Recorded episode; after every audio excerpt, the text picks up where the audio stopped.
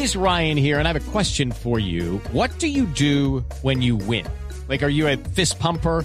A woohooer, a hand clapper, a high fiver. I kind of like the high five, but if you want to hone in on those winning moves, check out Chumba Casino. At ChumbaCasino.com, choose from hundreds of social casino style games for your chance to redeem serious cash prizes. There are new game releases weekly, plus free daily bonuses. So don't wait. Start having the most fun ever at ChumbaCasino.com. No purchase necessary. BGW. Void were prohibited by law. See terms and conditions. 18 plus. Luz María Sierra es periodista. Está en Mañanas Blue. 6, 18 minutos de la mañana. Hay quienes creen que habría sido mejor que el presidente Iván Duque no hubiera respondido nada a la provocación del presidente de Venezuela, Nicolás Maduro. Pero tal vez si Duque no hubiera contestado habría servido de idiota útil a la estrategia del mandatario del país vecino. Maduro, desde que llegó al poder hace cinco años, se ha quejado muchas veces de supuestas conspiraciones para atentar en su contra.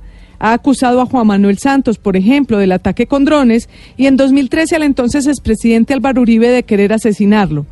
Con la misma fórmula simple pero efectiva de crear un enemigo externo para fortalecerse dentro de su país.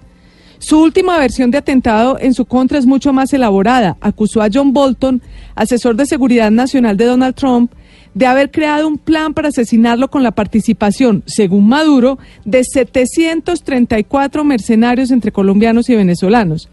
Según el presidente venezolano en Tona Norte de Santander, están entrenando un comando de paramilitares identificado como G8 para atacar a militares venezolanos en la frontera y los atacantes se disfrazarían con uniforme venezolano para simular una sublevación. El presidente Iván Duque respondió casi de inmediato. Dijo que Colombia no está pensando ningún acto hostil y que son solo cortinas de humo de Maduro. La Cancillería lo secundó pidiendo respeto y hablando de una imaginaria guerra.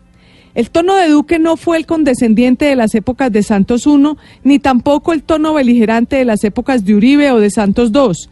Duque usa un tono respetuoso pero firme que puede ser útil para quitarle fuerza a la estrategia de Maduro.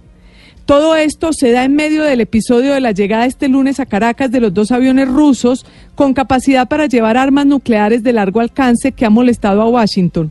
Para Putin es útil mostrar hasta dónde puede llegar con sus aparatos de guerra y a Maduro le sirve mostrar que no está solo y como abre bocas para hablar de supuesto plan en su contra.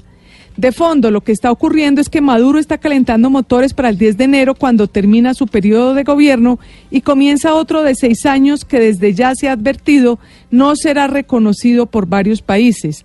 Tal y como Duque le dijo a Maduro ayer, a partir del 10 de enero muchos países del continente se van a unir en contra de sus prácticas totalmente deleznables.